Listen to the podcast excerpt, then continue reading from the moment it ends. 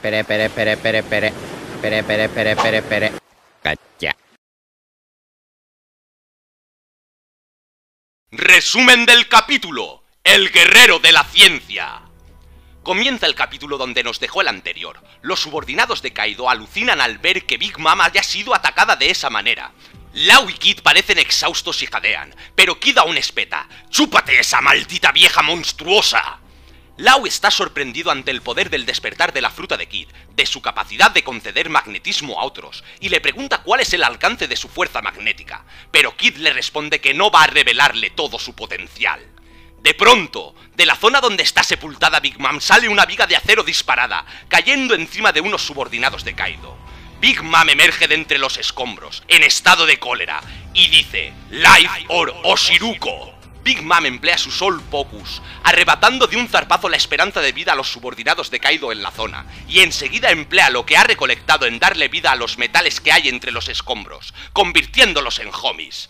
Y después, Big Mom extrae de sí misma un año de su propia esperanza de vida y lo usa en ella, haciendo que gane más poder. Debido a su poder, es la única manera que tiene de volverse más fuerte. En una impresionante página doble, Big Mom y sus homies se hacen más grandes delante de Lau y Kid. Los ojos de Big Mom parecen llamas. Ah, hace décadas que no sentía tanto dolor. Admito que sois fuertes. Trafalgar Lau, Eustace Kid, Luffy Sombrero de Paja no es muy diferente a vosotros. Definitivamente habéis venido a por este trono. Tomadlo si podéis, el trono de un Yonkou. Lau dice que no tendrá oportunidad de estudiar historia si no derrota a este monstruo primero. Y Kid le suelta, no te contengas, vamos a sacarla de su trono cueste lo que cueste. Mientras esto ocurre, vemos a Yamato seguir su camino, pero como la ruta que iba a seguir está llena de enemigos, toma la decisión de ir al sótano por la puerta de piedra. Y precisamente, en la puerta de piedra están Axe Drake y Scratchman Apu luchando entre ellos. Drake ataca a Apu, este contraataca, pero Drake lo bloquea diciéndole que es fácil saber hacia dónde se dirigen sus ataques. Deben ser escuchados para que se activen y su línea visual indica la dirección del ataque. Y termina. Voy a acabar contigo para cumplir la promesa que le hice a Sombrero de Paja. De repente, Yamato destroza la puerta irrumpiendo en la habitación y se pregunta qué hacen Drake y Apu allí. Apu aprovecha la situación para decirle que Drake es ahora un enemigo. Yamato le responde que no tiene tiempo de escucharle e inmediatamente ataca a Drake diciéndole que se aparte de su camino. Pero Drake bloquea el ataque y le dice que ahora están en el mismo bando. Yamato responde, ¿de verdad? Lo siento, pero tengo mucha prisa, Drake. Onigashima y la capital de las flores están en peligro. El Number Fuga destroza un muro y persigue a Yamato, mientras Apu ordena a los dos Numbers restantes que también lo persigan. Drake corre tras ellos. En la segunda planta del castillo, los dos miembros del Cipicero que vimos en el anterior capítulo han llegado al lugar donde están Brook y Robin y los Minks, que intentan detenerlos mientras piden a Brook y Robin que escapen. Brook alza a Robin en brazos y ambos se marchan volando de la zona. Durante la huida, Robin comenta que los agentes enmascarados son considerados como especiales dentro del Cipicero. El jefe del Cipicero observa a Brook y Robin mientras huyen, luego usa una especie de Soru para ir tras ellos. Pasamos a Sanji, que se encuentra en el burdel de Black Maria. Las mujeres allí presentes le gritan enfadadas, llegando algunas a apuntarle con espadas y lanzas. Una de ellas sostiene a una chica en su regazo, herida y atemorizada, y le pregunta a Sanji por qué le ha hecho daño. Sanji, confuso, niega haber hecho nada. Las mujeres empiezan a lanzarle cosas a Sanji, que frustrado retrocede y sale de la sala, diciéndose que es imposible que haya levantado la mano a una mujer. Intentando recordar lo ocurrido, vemos varias imágenes del momento en el que sus hermanos atacaron a Cosette. Queen llega en su forma dinosaurio donde está Sanji, que finalmente ha recordado lo ocurrido. En un breve flashback de su vida, Sanji se encuentra a una mujer en el burdel, que gritando pide clemencia, diciendo que no es una subordinada de Kaido, sino una geisha traída de la capital. El rostro de Sanji cambia su expresión a una más seria. De repente, vemos a la geisha tirada en el suelo herida, y tras levantarse mira a Sanji aterrorizada. En el presente, Queen ha vuelto a su forma híbrida frente a Sanji que está destrozado mentalmente. Luffy, ¿qué versión de mí prefieres? ¿Mi antiguo ño que es un inútil cuando el enemigo es una mujer? ¿O el guerrero de la ciencia de sangre fría capaz de dañar a quien sea si tú lo deseas? ¿Cuál de ellos sería más útil para el rey de los piratas? Entonces saca el dispositivo de su rey Suid ante la emoción de Queen. ¡Oh! ¡Es el traje del Germa! Sanji dice, estoy harto. Por fin he despejado mi mente.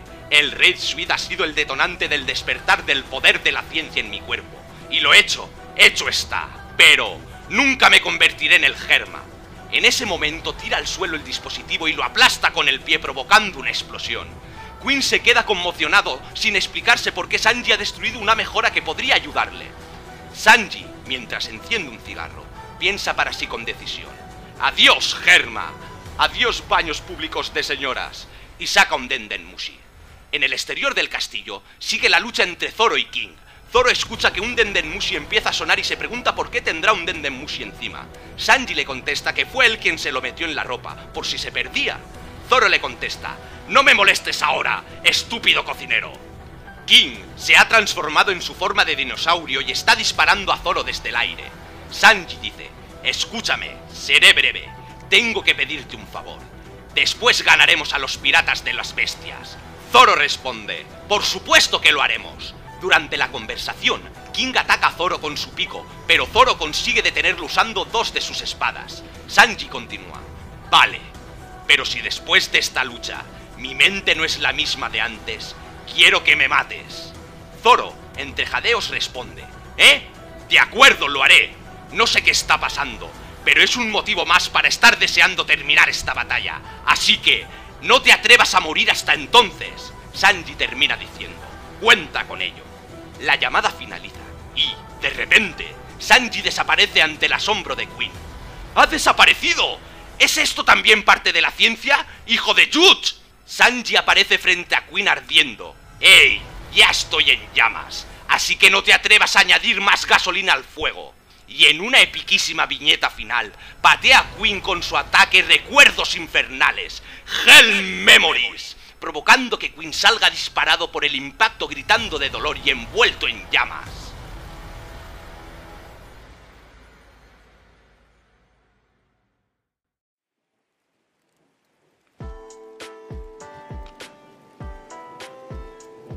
Hola, muy buenos días o buenas tardes, dependiendo del lado del charco que estemos, y bienvenidos a Radio Nakama. Yo soy Xavi, el resumidor de los capítulos en las reviews de los podcasts, y aquí estamos un día más. Hoy nos acompañan Jesus desde Perú. Buenas a todos, Nakamas, ¿qué tal? Buenas. Y tenemos dos nuevos Nakamas, un aplauso para ellos. Gracias. Vale, tenemos a Danielo desde Murcia. Buenas, encantado de esta oportunidad. Encantado de que estés tú con nosotros. Y a Andy desde Colombia.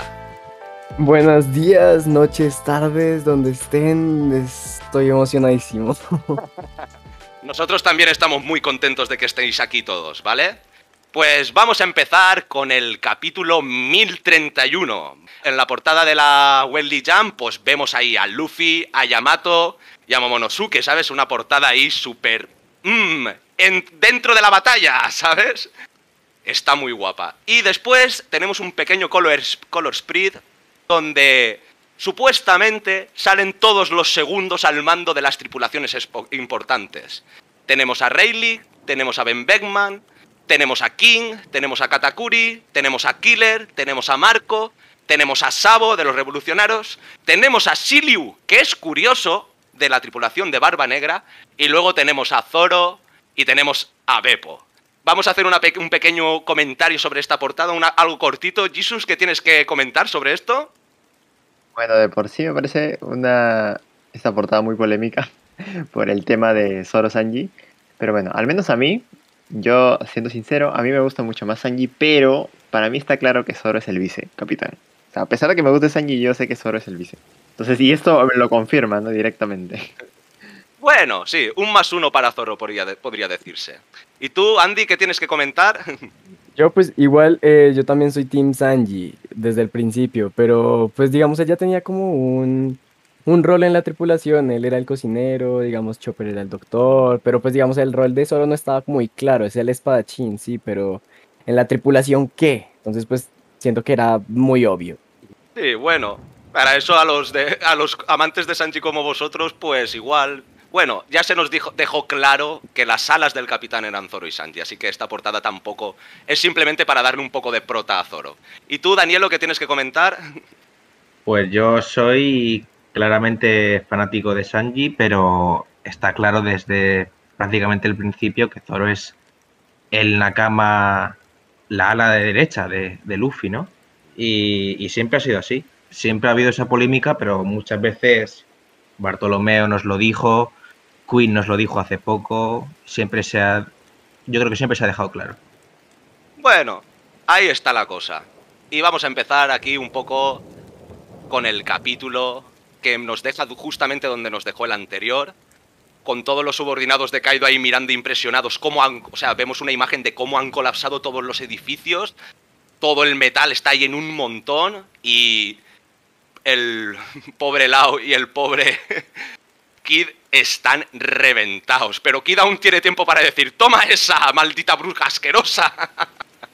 Y Lau como que dice, ostras, estoy impresionado. ¿Cuánto tiempo dura tu el magnetismo? Y, dice, y le dice Kid, no te pienso revelar todas mis cartas. Y de repente una viga sale disparada de ahí del montón donde estaba colapsada todo el metal donde está Big Mom. Y cae sobre los subordinados de Kaido y vemos como del, del montón de, de metal emerge la sombra de Big Mom con una cara que se está levantando. Comentan todos los subordinados. Y Big Mom, una vez levantada, dice su famosa frase: Vida o Oshiruko. Que es curioso que aquí en Wano diga Oshiruko, ¿no? ¿Sabes? Es muy curioso.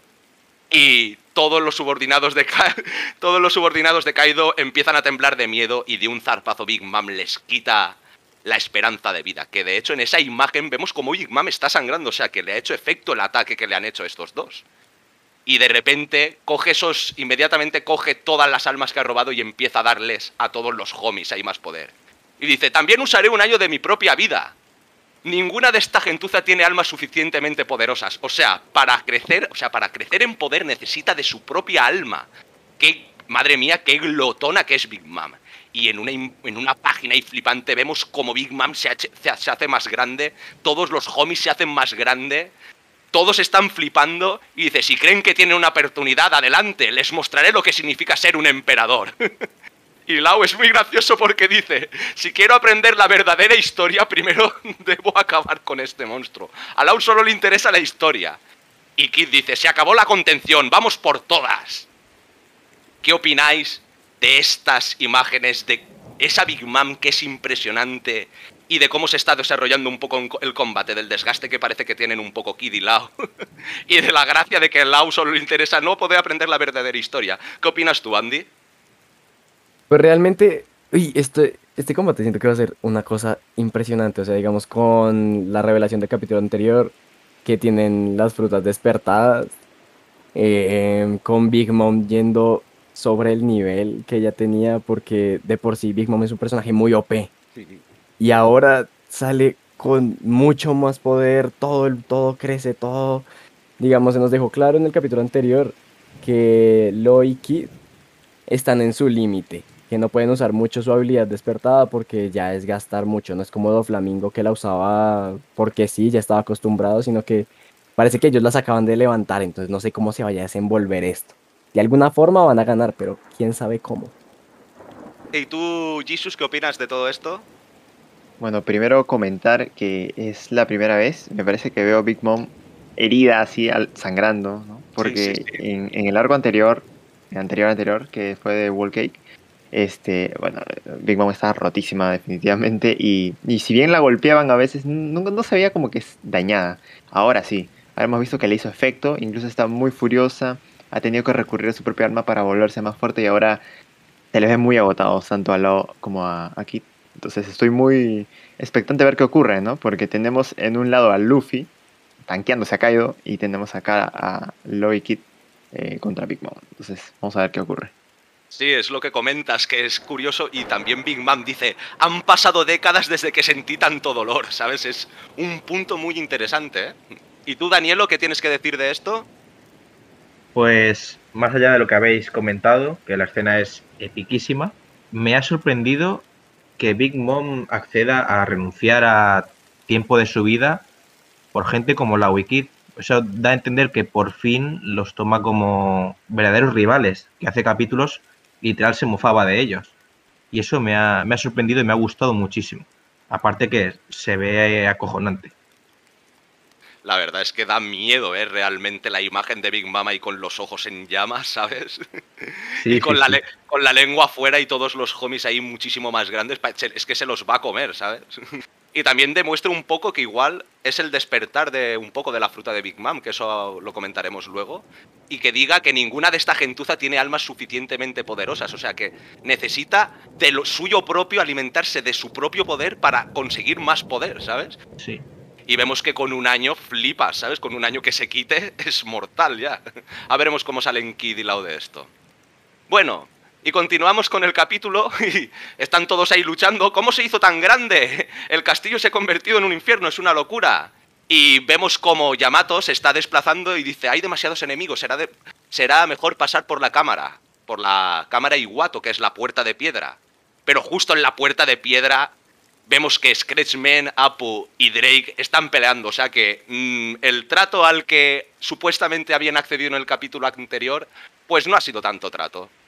Y Drake nos sorprende con la frase que dice, pagaré la deuda que tengo con Mugiwara acabando contigo. He descubierto cómo funcionan tus ataques, algo lógico, ¿sabes? A simple vista solo los diriges y tu línea visual me indica dónde van a ser expuestos, así que si me tapo los oídos o no los oigo, sobra conte para defenderme. Y de repente vemos que en esa zona entra Yamato destrozando la puerta, los numbers están ahí y dicen Drake, y Yamato dice, Drake, Apu, ¿qué hacéis aquí? Entonces Apu ve la oportunidad y dice, joven maestro, tengo algunas noticias para ti. No he, ¿sabes? No he cortado los lazos con, con Kaido, así que estoy de tu lado. ¿De verdad? Entonces realmente querrás escuchar esto. O sea, como diciéndole, aún estoy de tu lado, o sea, aún soy tu aliado, intentando aprovecharse de él. Y Yamato no quiere ni escucharle y ataca a Drake directamente. Y Drake le dice que yo también soy tu aliado. Y dice Yamato, ¿de verdad? Lo crédula que es esta persona. Disculpa, Drake, tengo que salir corriendo. Onigashima y la capital de las flores están en peligro. Y vemos como el number fuga, uno de los numbers, el que estaba ahí más glotón, sale detrás de él. Y Apu le ordena a los otros dos que salgan detrás de él también. Y Drake sale detrás de ellos también, o sea, todos persiguiendo a Yamato. ¿Qué opináis de esta serie de acontecimientos? De Yamato, lo crédula que es, de Apu, lo rastrero que es, pero qué inteligente es el cabrito. ¿Qué opinas tú un poco, Jesus? Primero, eh, me llamó mucho la atención los numbers, este, que son, no sé si intimidantes, porque al menos el, que tenía cachos ahí como un demonio, me pareció como que wow, ¿no? Este, pero no sé qué, función van a cumplir luego. Siempre se les han nombrado, se les ha visto grandes, pero bueno, no sé qué, papel le, les irá a dar eh, más adelante. Y bueno, con respecto a Yamato, sí, parece que ahí ambos eh, supernovas están justamente eh, buscar que Yamato se una a ellos, ¿no? Porque eh, va a ser una gran ayuda, definitivamente. Y bueno, Apu sí está un poco que aprovechándose de la situación, hasta que va de un lado para otro, porque, claro, lo que él más busca sería salir vivo de ahí, porque si no quedaría en el fuego cruzado. Entonces, eh, vamos a ver qué ocurre con, con ellos, porque ahora mismo Yamato está muy apurada, no le está haciendo caso, ah, un poco sí, pero, pero nada más, no está ahí avanzando a lo suyo. Sí, sí, ella está a unos, a otros, que tengo que detener, que Onigashima está en peligro, que tengo que ir al polvorín, el monstruo ese de fuego que está por ahí, que aún no lo sabe, o sea, Yamato y se va a encontrar con muchas cosas a lo largo de su camino. ¿Tú qué opinas, Danielo, de todo esto? Primero me, me ha sorprendido bastante que en el anterior capítulo se nos muestre a, a Apu y Drake planeando una alianza e inmediatamente el siguiente capítulo, ¡pum!, rechazado. Entonces no sé hacia dónde va a ir esto. Yo creo que Apu tarde temprano la va a liar. Eh, ya sea con una ayuda de Yamato o igual será alguien clave para frenar las armas, no lo sé. Pero muy interesante. Además, los Supernova a mí siempre me han encantado verlos en acción, todos. Son un grupo que siempre me ha interesado muchísimo. Y también tengo curiosidad por, por los numbers, que hasta ahora nos lo han pintado muy fuertes, pero ninguno ha hecho nada. Demuestra un poco también que Drake permanece fiel a su alianza, a la primera alianza que hizo, a pesar de pertenecer a la Marina. Sí, sí, sí, sí. Eh, de hecho, él mismo dice algo como en honor a, bueno, eh, pagaré a Mugiwara derrotando a Apo o algo así. ¿Tú qué opinas, Andy, de todo esto? En este momento me parece que Apu es un personaje muy curioso. O sea, como lo decían antes, yo siento que Apu sí va a tener algo que ver con todo este tema de las armas. Entonces siento que, pues, si Oda no ha decidido sacarlo del paso, como lo ha hecho muchas veces con Orochi o etcétera, que Orochi muere y revive y muere y revive y muere y revive, sino que Apu se mantiene ahí. Yo siento que Apu tiene algo interesante, que es por lo que Oda ha dilatado como todo este momento y como que se pelea con uno pero escapa, que resistió un ataque de Zoro, que después desapareció y ahora vuelve a aparecer, entonces siento que algo va a tener que ver. Algo así como Caribou, que desapareció por 32 mil capítulos y ahora vuelve para ser una pieza clave. Algo así va a pasar con Apu. Puede ser, sí, la verdad es que Apu ha estado pillando por todos los lados, pero ahí está el colega, ¿eh? manteniéndose firme ¿eh? y buscando siempre el árbol que más cobija. Y bueno, pues vamos a seguir, seguimos con el capítulo y pasamos al segundo piso donde están Robin y Brooke y vemos que los miembros, los dos miembros del CP0 que se movieron en el capítulo anterior, están ahí apareciendo entre medio de las llamas de ese piso y los Minks están protegiendo a Robin y Brooke y dicen, corra, señor cadáver, proteja a Nico Robin, estos adversarios son formidables. Y Brooke se queda ahí sorprendido y aprovecha la ayuda y el sacrificio que pretenden hacer los Minks y coge a Robin en brazos y huyen. Entonces Robin le comenta que esos, eh, esos miembros enmascarados dentro del Cipicero son agentes de una clase única, o sea, son agentes muy tochos. Y vemos como el, el miembro del Cipicero, el que parece el capitán, el que lleva el sombrerito y la máscara, los está mirando mientras huye y hace como una especie de Soru y va tras ellos.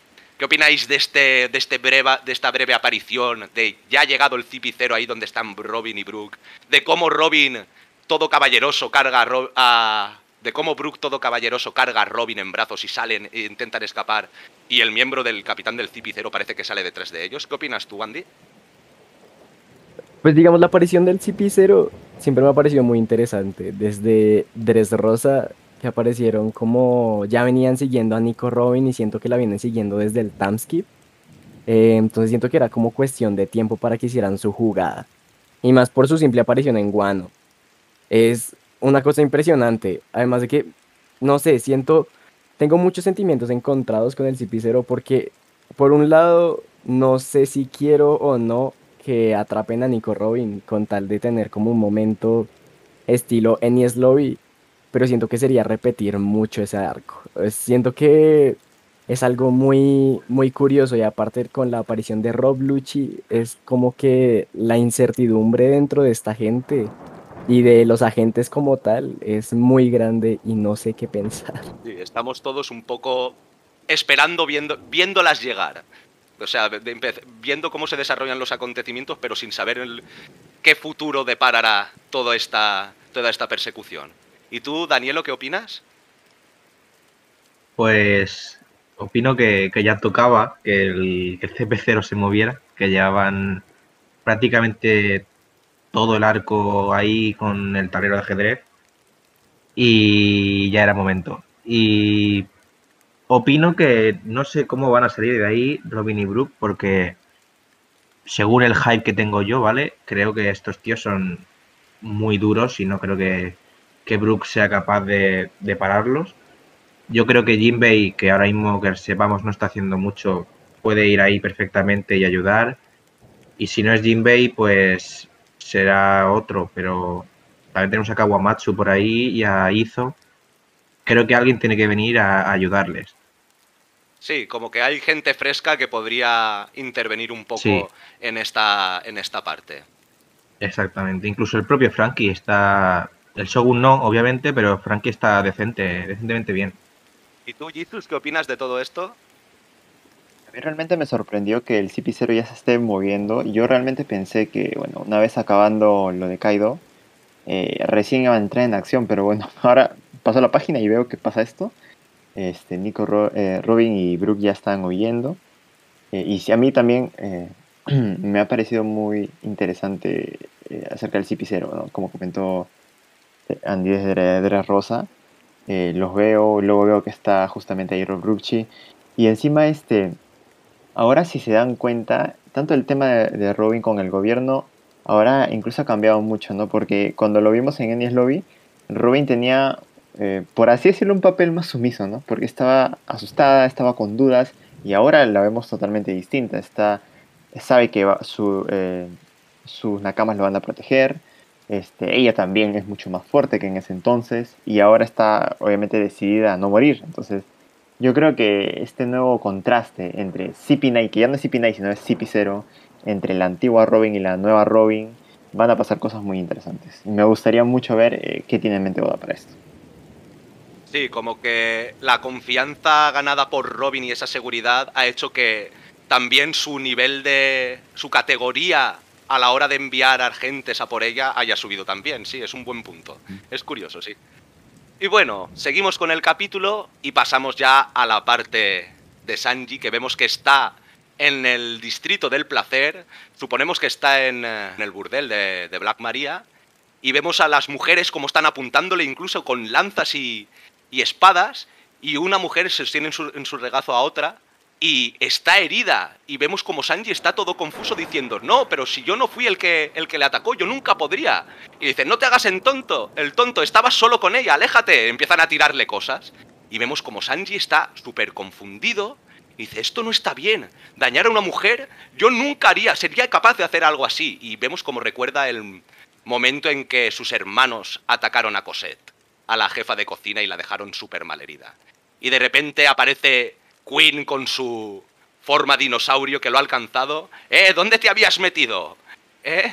¿No te avisaron? El salón del placer está cerrado.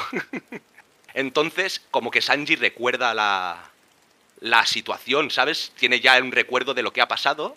Y Corry se encuentra una mujer y dice, eh, que no soy una... Y la mujer le dice, no soy una, una aliada de Kaido, son un, soy una geisha traída de la capital. Por favor, no me lastimes. Vemos la cara de Sanji que se pone todo seria, se le, se le oscurece hasta los ojos. Y de repente la siguiente imagen que vemos es a la geisha, a la tirada en el suelo, sangrando, super herida, y cómo se levanta y la mira atemorizante.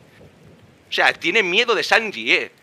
Entonces Sanji se queda todo flasheado y dice, Luffy, ¿qué versión de mí prefieres? ¿Mi lado humano, que siempre es un inútil contra los enemigos femeninos? ¿O mi lado de guerrero de la ciencia, que puede ejecutar cualquier cosa que me ordena, aunque sea fácil? Aunque sea, aunque tú, o sea, que puede ejecutar cualquier cosa bajo tus órdenes. Y ese es el nombre del capítulo que estaba esperando este momento, El Guerrero de la Ciencia, que es un una, un nombre épico. Y mientras está pensando todo esto, está Queen delante de él en forma híbrida otra vez. Y vemos que Sanji saca el dispositivo del Raid Suite y dice, ya me he decidido. Vemos como Queen está ahí en plan fanboy diciendo, finalmente vas a usar el traje del Germa, que es la parte más graciosa del capítulo. Y vamos a parar un poco aquí. ¿Qué opináis de esta escena donde parece que Sanji ha atacado a una mujer? ¿Qué opináis de que parece que ya se ha decidido que saca el Raid Suite, de que se esté planteando qué tipo de persona necesita Luffy realmente? ¿Mi yo que no puede contra, eh, contra enemigos femeninos? ¿O mi yo cruel y despiadado que puede acatar cualquier orden que me ordene? ¿Qué, preferir, qué, qué va a ser mejor para el rey de los piratas? ¿Qué opinas tú, Andy, de todo esto? Pues realmente este es un dilema que viene, que se viene viendo desde Whole Cake. Y la verdad, siento que Luffy jamás aceptaría como a alguien que no fuera Sanji. Si fuera alguien del Yerma, eh, no, no sería, no sería nadie que no fuera Sanji, por el simple hecho de que lo que busca Luffy es, son gente humana, gente con el corazón muy grande, digamos. Tenemos a Nami y Nami lo que quiere es tener dinero y también hacer el mapa del mundo. Pero aparte de eso es una persona que siempre está dispuesta a dar, a dar lo que sea suficiente por sus amigos. Digamos, esto lo pudimos ver en Shabondi cuando ya quiso salvar a Kami. Lo mismo por Chopper, lo mismo por todo. Luffy lo que quiere es un grupo humano, un grupo que esté dispuesto a hacer lo que sea necesario para defender lo que es correcto, entre comillas, ¿no?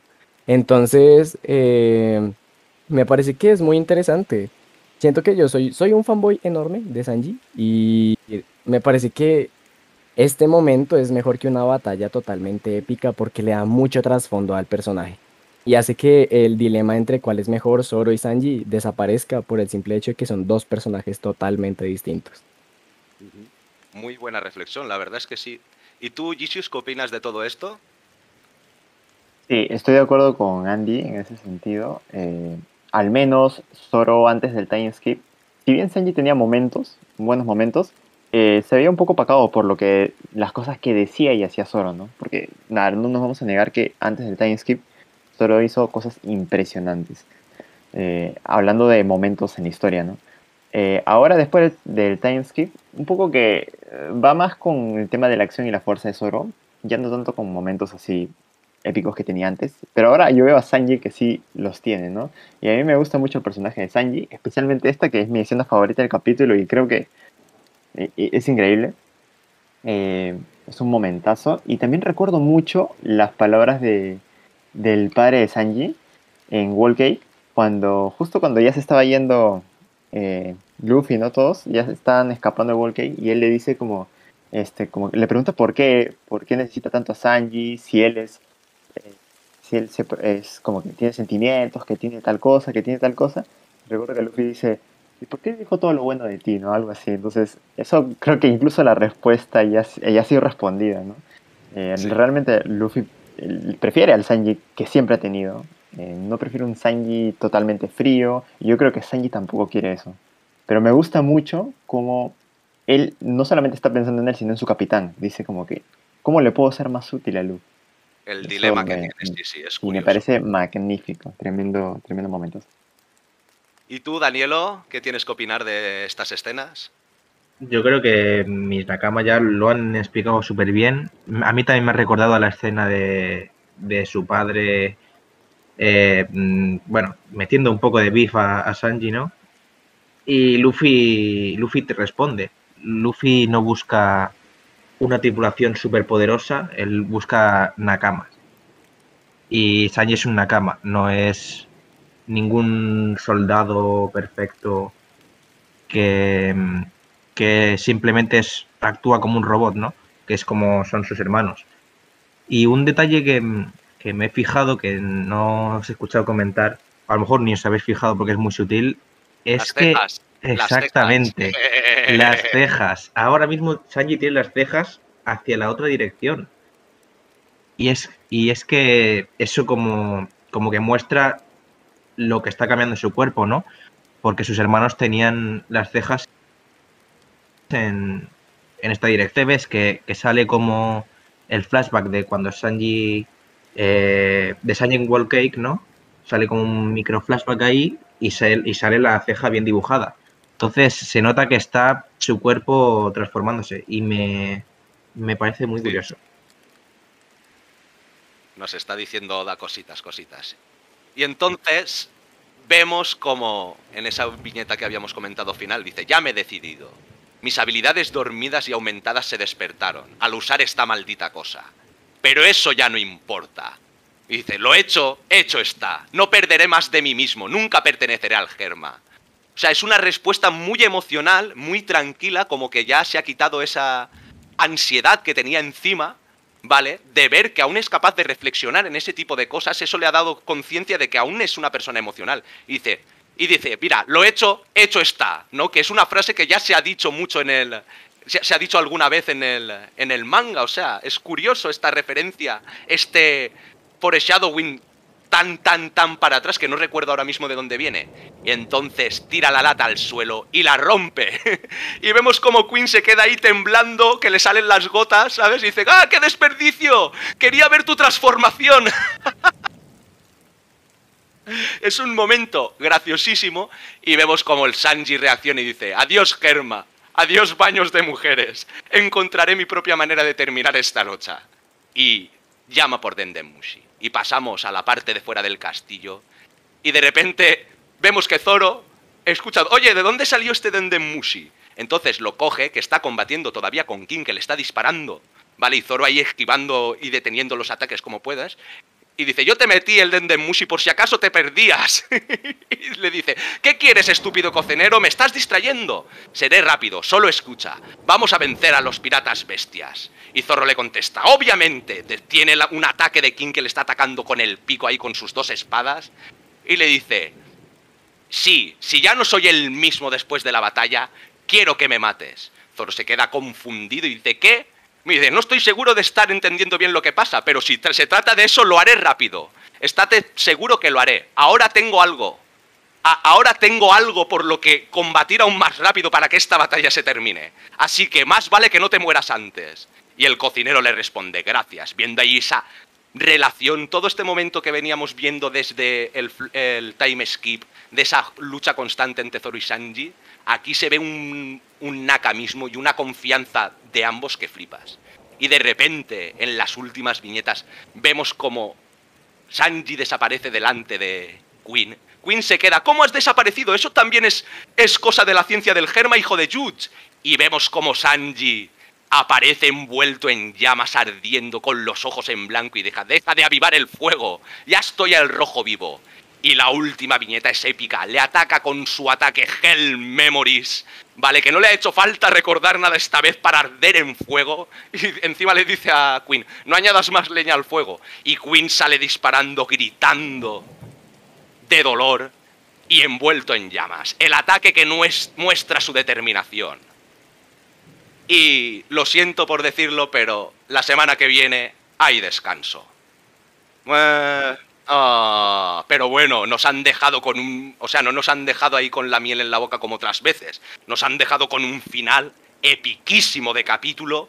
¿Qué opináis de este pedazo de final? De la decisión que, toma Sanji, demostrando que todavía tiene su humanidad y que lo hecho, hecho está. Del el fanboyismo de Queen. y de la relación de ese pedazo de interacción entre Zoro y Sanji. ¿Qué opináis, Jesus? Bueno, la relación entre Zoro y Sanji me parece eh, muy interesante siempre porque, claro, siempre los hemos visto pelear, pero en momentos claves eh, han estado ambos, ¿no?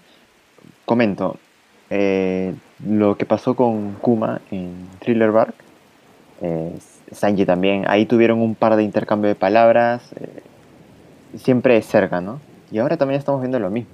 Vemos cómo confía uno en el otro. Incluso hay momentos en donde eh, por ejemplo, en Enies Lobby, recuerdo que eh, Zoro no podía defender a, Usopp, que estaba como Sogeking, ¿no? Y a Nami cuando el del CP9, creo que era Jabra, lo iba a, matar a, Usopp. Y aparece Sanji y Zoro es como que se siente tranquilo porque sabe que, que tiene a alguien de nivel que va justamente va a defender a sus nakamas cuando él no puede. Entonces vemos que ambos tienen mucha confianza, tanto uno en el otro. Y claro, esta, esta llamada que le hace a Zoro y le dice que si no soy el mismo, quiero que me mates. Y Zoro, mm, sin pensarlo, dice, claro, lo haré. Pero no es porque le, no creo que sea porque le caiga mal ni nada, sino porque es que realmente confía, sabe, en el otro. Y sabe que algo está pasando, que no le pediría eso. Obviamente, pero no le diría eso en ese momento. Y la mirada de Sanji diciendo, gracias. O sea, totalmente decidido. Eh, es fenomenal. ¿eh? Realmente me gusta mucho esa relación que tienen ambos. Sí, es precioso. La verdad es que sí, esa muestra de confianza mutua es muy buena. ¿Y tú, Danielo, qué opinas de todo esto?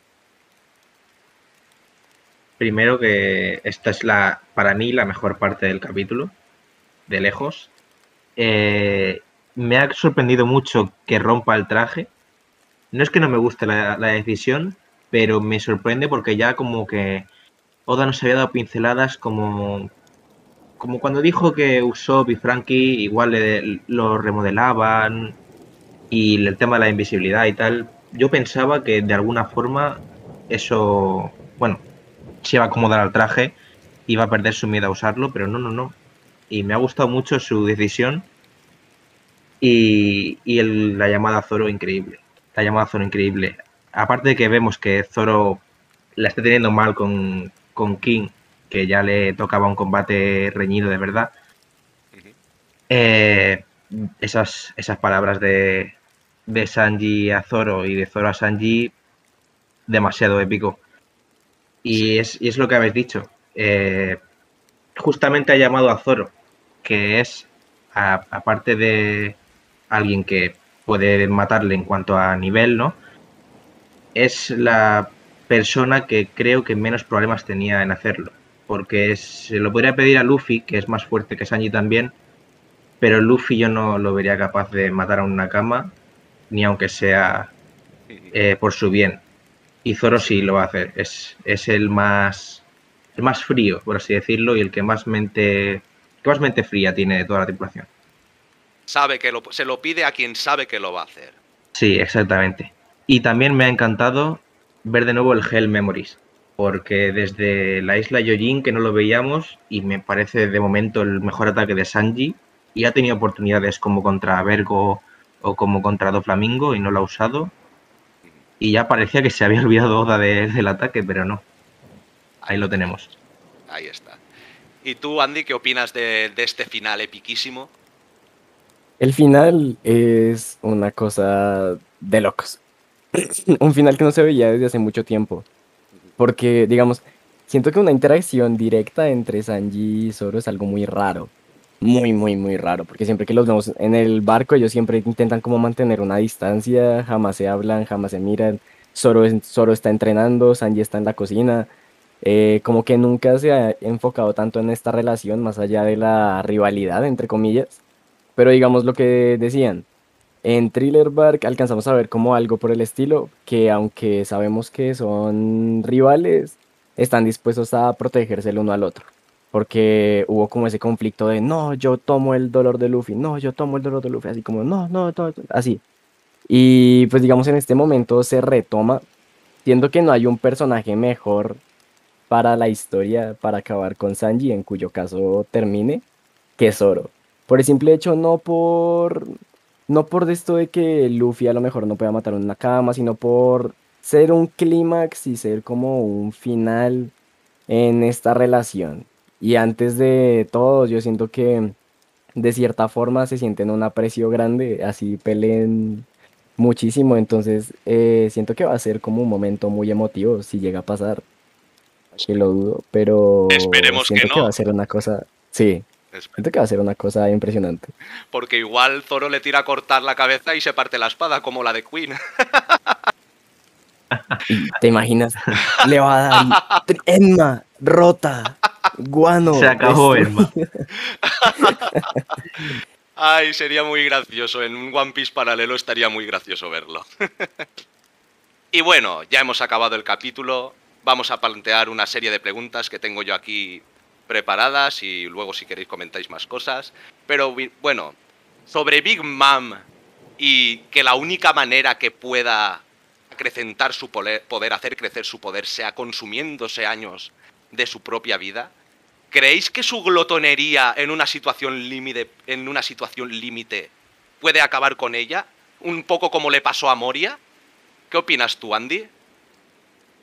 Pues realmente, como le pasó a Moria, siento que sería, siento que sería algo totalmente distinto. Aunque si te fijas bien, creo que las frutas de ambos, creo que la fruta de Moria es el counter a la fruta de Big Mom. Porque es todo este dulce, todas las almas que saca, se compara y se contrasta mucho con las sombras que también come Moria. Y ambas, y ambas los hacen muy fuertes. Entonces siento que en una situación lo suficientemente clave, siento que no, no la, no la haría perder, sino que siento que tanto poder sería muy, muy complicado de mantener, no como con Moria, que Moria llegó a un punto en que estaba gordísimo y no podía ni siquiera caminar y le costaba mucho pelear, sino que en este caso, sino que va a ser tan fuerte que ella no va a poder coordinar muy bien.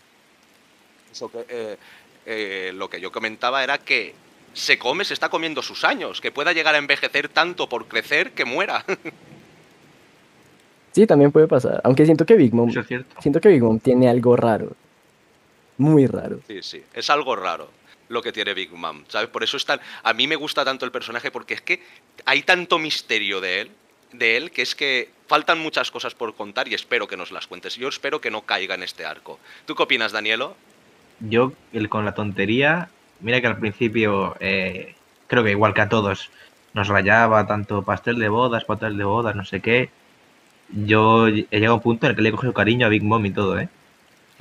Y, y sobre su poder, yo no creo que pase algo como Moria, Porque Moria, si le pasó eso es porque era, en- era débil. Bueno, era lo suficientemente débil como para, para perder el control con las sombras. Big Mom, estamos hablando de que es top 5 o así de, de toda la serie en nivel de poder. Y no creo que se descontrole. Quizás lo que puede pasar es algo como has dicho tú, que de repente envejezca muchísimo, esté al límite y con la tontería de tanto ansia de poder para ganar el combate mm, se muera ella, pero nada de rollo Moria de no poder controlar almas y eso. Eso es lo que estaba comentando, que se muera ella. Que, a ver, sería una persona súper poderosa. Pero claro, llega un momento que los años de vida se le tienen que acabar. Sí, la verdad es que lo he pensado cuando lo he visto, en plan, esta mujer eh, no está muy joven como para sacrificar un año de su vida, ¿eh? Claro. Eso es lo que hemos pensado. Eso es lo que yo y- hemos pensado y creo que hemos pensado bastante. ¿Y tú, Jesus, qué opinas de esto? Y también comentar eso de la fruta de Big Mom, definitivamente es mucho mejor que la de Moria, porque aparte Moria tenía muchas, muchas condiciones y muchas restricciones, ¿no? que, que si a las personas que les quitaba la sombra y veían la luz, eh, o sea, si se asomaban la luz, morían, eh, ¿no? Y muchas, en cambio, el de Big Mom, la verdad no, no he visto ahora un límite tan fastidioso, ¿no? Incluso, a ver, no, no hay que, hay que ser sinceros que Moria, de entre los Chichibukai, antiguos era el más débil definitivamente. Eh, con todas las condiciones a su favor en Thriller Bark perdió. eh, con, con, con los Mugiwaras pre-time skip. Y viendo que Kuma, incluso un Kuma nomás, eh, un pacifista les hizo la guerra a todos. Entonces, claramente Moria se queda muy atrás. Yo no, no creo que Big Mom llegue a ese extremo, que puede pasar, ¿no? Porque claro, se está quitando años de vida a ella. Yo creo que, aparte de ser mucho más fuerte y más resistente, eh, su cuerpo es muy extraño. De por sí era muy grande, no sabemos qué es Big Bang. Sí, Al- no- sí. Se nos ha mostrado su pasado, pero más atrás de eso no. Faltan cosas. Entonces- Faltan cosas, sí. Claro. Sí, sí, por eso digo como que me sorprende. estaría para ver todavía. ¿no? ¿Qué, qué, qué es Big Mom? Y también pensar que en qué situación se pondría tan al límite como para que pasara esto que estamos comentando. Claro, para que pierda la cordura y vaya, ¿no? Vaya todo a, a saco. Y luego, pues tengo otra pregunta que plantearos, así un poquito más, más escueta, y es que, ¿qué opináis de la decisión de Sanji, de ese dilema moral que ha tenido? ¿Demuestra un poco que no ha perdido del todo su humanidad? Que ha llegado a un punto en que sí, ha afectado a su cuerpo de una manera física, pero que mentalmente como que se ha serenado y ha, y ha recuperado la cordura y ha decidido, pues mira, ya no quiero más el traje. Ya se lo podría haber dado a Usupo a, a Frankie para que hicieran apaños, pero bueno, ¿qué opináis de, de ese dilema y de, esa resolución? ¿Qué opinas tú, Danielo? Eh, a ver, es verdad que a algunos de la tripulación les hacía ilusión tener el traje, como a Chopper a Luffy. Pero yo creo que Sanji no quiere dejar atrás eso y tener cerca algo que les recuerde a su familia mm, es estancarse en el pasado. Sanji ya no es Vince Mox, eh, iba a llegar muy lejos con el traje. Muy bien, sí, como que el traje ya ha cumplido su cometido de alguna manera, ¿sabes? Que Sí. le, iba a hacer, ca- le iba a hacer cambiar, en, un, en su momento decidió usarlo por, por eso, para probarse y para probarlo, pero como que ve que lleva un camino de no retorno y se quiere frenar antes. Sí, yo esperaba que tardara más. Eh, o sea, en otro arco, que pasara en otro arco. Pero me ha sorprendido mucho. Es un buen punto. ¿Y tú, Andy, qué tienes que opinar de, de este dilema de Sanji, de la resolución? Pues del dilema de, de, de Sanji tengo mucho que decir, porque em, yo leí la versión en inglés y en la versión en inglés hace referencia a que su cuerpo ya no se siente raro. Digamos, eso lo estaba buscando aquí en el capítulo, pero no lo encontré. Pero hace como referencia a que su cuerpo ya está, ya está. Entonces, em, no sabría qué pensar. Me encanta, me encanta cómo ha sabido escribir a cada uno de los personajes, como para que eh, cada uno se sienta orgánico. Y si te fijas, yo aunque eso ya lo habían dicho y yo no me había fijado en el detalle de las cejas, pero eh, siento que es un detalle muy poético porque es como que lo hace igual a sus hermanos, pero al destruir el Raid Suit, como que corta absolutamente todo y siento que no siente culpa alguna por lo que lo salvó al final de Whole Cake también. Entonces siento que es como un escalado. Entonces Sanji se perdió por dos segundos, pero en este momento al reflexionar, al salir de la pelea por un momento y saber que todo iba a estar bien, em, siento que es una evolución de personaje a, a niveles de, de Yonkos, a niveles del rey de los piratas, una cosa enorme. Y siento que, que Sanji entienda que eh, Luffy preferiría a una persona, así sea débil, entre comillas, así sea inútil en ciertas ocasiones, eh, sobre un guerrero que podría hacer cualquier cosa, como asumo que, que lo haría Kurohige. Siento que es una parte clave del capítulo y siento que es como la respuesta a lo que va a estar después de la batalla contra Queen, después de la guerra en Wano y después de lo que se venga. Muy bien, sí, como Sanji asume las consecuencias de lo que ha pasado y lo hecho ya está. Perfecto. ¿Y tú, Jesus, qué opinas de este final, de este, bueno, de este final, de este dilema de Sanji? No, tengo tres cosas que decir. El primero es uno que acabo de notar que no sé si ustedes también se han dado cuenta que el Sanji del pre-time skip tiene las cejas hacia un lado y en el post tiene las cejas hacia otro lado. Sí, sí, es lo que estamos comentando. Antes del time skip, ajá, Mm. sí, sí, antes del time skip lo tiene hacia la derecha y después del post lo, lo tiene hacia la izquierda, o sea, más cerca de la nariz. Y me hace pensar que Oda estuvo ya pensando en, en este detalle del cambio de ceja. O sea, supongo que cambió de ceja hacia la izquierda sabiendo que iba a hacer esto en algún momento. Me parecería sorprendente si fuera así. Eh, justo acabo de buscar una imagen, ¿no? Porque recuerdo un poco eso y sí, antes del time skip lo tenía como ahora lo tiene, pero después del time skip ya lo, lo tenía hacia la izquierda, entonces ahora está cambiando de nuevo hacia ese lado, pero yo pienso que es pa- más para el detalle, ¿no? Que han comentado Pero eh, de- sobre el cambio. lo de las cejas, mm, o sea, en el pre-time skip, lo único que tiene cambiado es el pelo. Realmente. Sí, sí, él tiene cambiado el pelo de dirección y el- el- la ceja, o sea, la ceja está, eh, por así decirlo, más cerca a la oreja, ¿no? Sí. Antes del time skip y ahora, después del time skip estaba más cerca hacia la nariz. Ah, vale. La ceja, o sea, el- Pero eso igual es también, es también cosa del diseño, del cambio de animación. Claro, claro. Pero y me parece y me parece también un detalle de Oda porque me hace pensar que tal vez él ya estaba pensando en, un- en en este detalle cuando se toque el tema de Sanji y los Smoke. Me hace pensar eso. Sí, sí. Ese Oda, Bueno, ese Oda y sus cuadernos ahí a saco. Es, es un loquillo ese Oda. Y otra cosa es que, y ya para terminar, eh, mi comentario es que eh, también me, me, me hace, me parece sorprendente que no, el, el conflicto entre el, el Yerma y Sanji no ha terminado aún, ¿no? No es que acabó Wall Cake y ya está, ¿no? Sino que continuó, continuó con el tema del traje, que a mí me parecía como que, ok, un power-up de Sanji tal vez, pero no, o sea, esto terminó conllevando a un- al desarrollo de Sanji, incluso, a este dilema que no me esperaba ver. Y también le dio, y por último, le dio mucho peso a la escena de Black Maria y Sanji porque vemos como Sanji no se atrevió a atacarla, incluso le pidió ayuda a Robin, ¿no? Que también eh, fue un, un momentazo. Este, y ahora como que piensa, ¿no? ¿Qué es más útil para el rey de los piratas? ¿No sería más útil? ¿Alguien que no pueda pelear contra las contra los personajes femeninos o, o, o que sea frío, ¿no?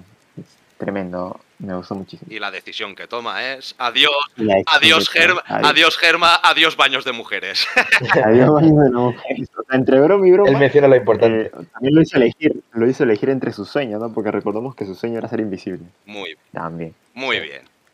Y vamos a pasar ahora a nuestra sección final, que es el personaje top del capítulo. Yo me reservo para el final. Y vamos a empezar por Andy. ¿Cuál es tu personaje top del capítulo? Digo que sin duda el personaje top del capítulo es Sanji. Sanji se lleva absolutamente todo el reflector, retomando el dilema del Yerma, parece que terminándolo, eh, con el Hell Memories desvaneciéndose como si la habilidad del Raid Suit la hubiera adoptado. eh, Sanji se lleva el reflector en cinco páginas y es sumamente bellísimo. Muy bien. ¿Y tú, Jesus, cuál es tu personaje top del capítulo? definitivamente mi personaje top es Apu. Tremendo. No, nada, quiero. Sanji, definitivamente, ¿no? Y bueno, voy a por las cosas que comenté, ¿no? Eh, te llevo todo el capítulo Sanji. Esas, esas últimas páginas fueron Sí. fenomenales. La verdad es que sí. ¿Y tú, Danielo, cuál es tu personaje top del capítulo? Los numbers, obviamente. Se han lucido, pero vamos. Nada, Sanji se ha lucido y, y apa- aparte que se ha lucido en combate, eh, el desarrollo que ha tenido es increíble. Como han comentado antes, eh, pensábamos que World Cake sería su arco, tal, que lo fue, ¿no? Pero acabó la cosa como un poco en el aire, ¿no? No sabemos nada de los Beansmoke ahora mismo, ni... Y el Red Suite también nos trajo más dudas que otra cosa. Y ahora, incluso en Guano, que esperamos que fuera un arco más basado en la guerra en sí y en Zoro, Sanji sigue teniendo desarrollo y protagonismo y, y Oda lo ha llevado genial. Pues mi personaje top del capítulo no es Sanji, pero es algo relacionado con Sanji. Y es el Raid Suite. RIP Raid Suite. F en el chat. F en el chat. Pero- F en el chat. Pero ya no solo por Rip Ray Suite y por la decisión y la determinación de Sanji, sino por lo que ha desencadenado el Raid Suite, como comentaba Jesus, el veniendo desde atrás, desde Wall Cake con el tema del Germa, y cómo ha conseguido a base de eso, de algo tan simple realmente y que estaba hecho para él, eh, darle un cambio, una vuelta de tuerca a Sanji y ponerlo en esta situación y generar todas estas escenas y todas estas conversaciones con sus camaradas y el dilema moral, la resolución es perfecto. Me encanta. Para mí, el personaje top del capítulo o el objeto top del capítulo es el Raid Suite. y bueno, vamos a pasar ya a las despedidas. Eh, Jesus, ¿tienes alguien que agradecer, alguien que despedirte? Yo, una vez más, este, agradecido por participar en el podcast, ¿no? Es, es muy, divertido. E incluso hay detalles que uno no nota al leer el capítulo, pero bueno, por ejemplo, lo de las cejas, yo ni cuenta me di, me parece. Y se disfruta más. Entonces, eh, la verdad que muchas gracias, muchas gracias por, por dejarme participar una vez. Y bueno, nuestros nuevos nakamas. Andy, ¿qué tal la experiencia? No, ha sido, fue, fue una cosa genial. Siento que eh, llevo mucho tiempo viendo como teorías de One Piece, eh, reviews, de todo, en todo YouTube y siento que ya empezar a ser parte de esto, que poder tener con quien discutirlo a estos niveles, eh, que es muy difícil, eh, siento que es algo maravilloso y espero seguir apareciendo por aquí si ustedes quieren. Claro que sí, tenemos muchas cositas y bienvenido al barco de Radio Nakama. Y tú, Danielo, nuestro otro nuevo Nakama, Pues primero muchas gracias por la invitación al grupo, al, al podcast y a todo.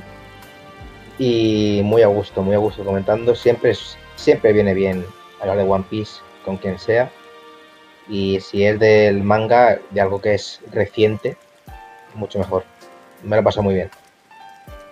Muchas gracias, nosotros también nos lo hemos pasado muy bien. Y bueno, yo agradecer a todos los que habéis llegado aquí hasta el final, agradecer todo el apoyo que estamos teniendo, te- que estamos teniendo, agradecer a todos los nuevos nakamas que van llegando, que nos aportan mucho y muchas opiniones distintas, que de eso se trata Radio Nakama, ya lo hemos dicho muchas veces, una radio en la que todas las opiniones cuentan. Y con este final me despido. Hasta luego, nakamas. Hasta luego. Hasta luego. Nada más.